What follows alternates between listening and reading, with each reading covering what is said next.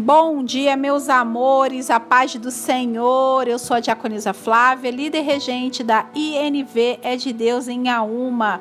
E hoje, terça-feira, quero trazer para você um pouquinho de Isaías, capítulo 28. Amém? Aqui nesse capítulo tem uma mensagem a respeito de Samaria. Efraim, meus amores, que posteriormente ficou conhecida como Samaria, será castigada por sua ausência de arrependimento. Versículo 1 diz: Ai de Samaria, cidade orgulhosa, a coroa dos bêbados de Israel. Uma cidade, meus amores, orgulhosa, que por causa da embriaguez ignorou os mandamentos do Senhor e afastou o povo da presença de Deus. Meus amores, eu quero refletir um pouco com você a respeito disso.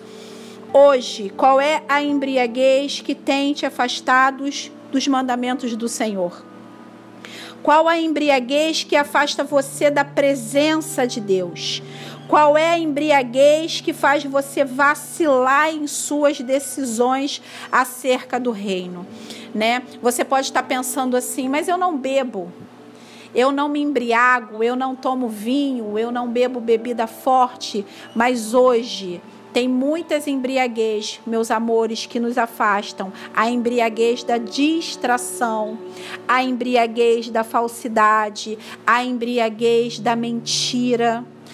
Todas essas coisas que eu falei pode fazer com que você se afaste da presença do Senhor, pode fazer com que você vacile nas suas decisões acerca do reino, pode fazer com que você não cumpra os mandamentos de Deus na sua vida. No versículo 16, o profeta diz: Vejam, o Senhor está colocando em Sião uma pedra angular, uma pedra firme e testada, uma pedra angular preciosa sobre a qual se pode construir com segurança. Quem crer jamais será abalado. Então, meus amores, nessa manhã eu quero que você faça uma reflexão de tudo aquilo que te afasta da presença de Deus, de tudo aquilo que faz você vacilar nas suas decisões acerca do reino de Deus, de tudo aquilo que tem tirado você da presença de Deus. O Senhor está dizendo: Estou colocando em suas mãos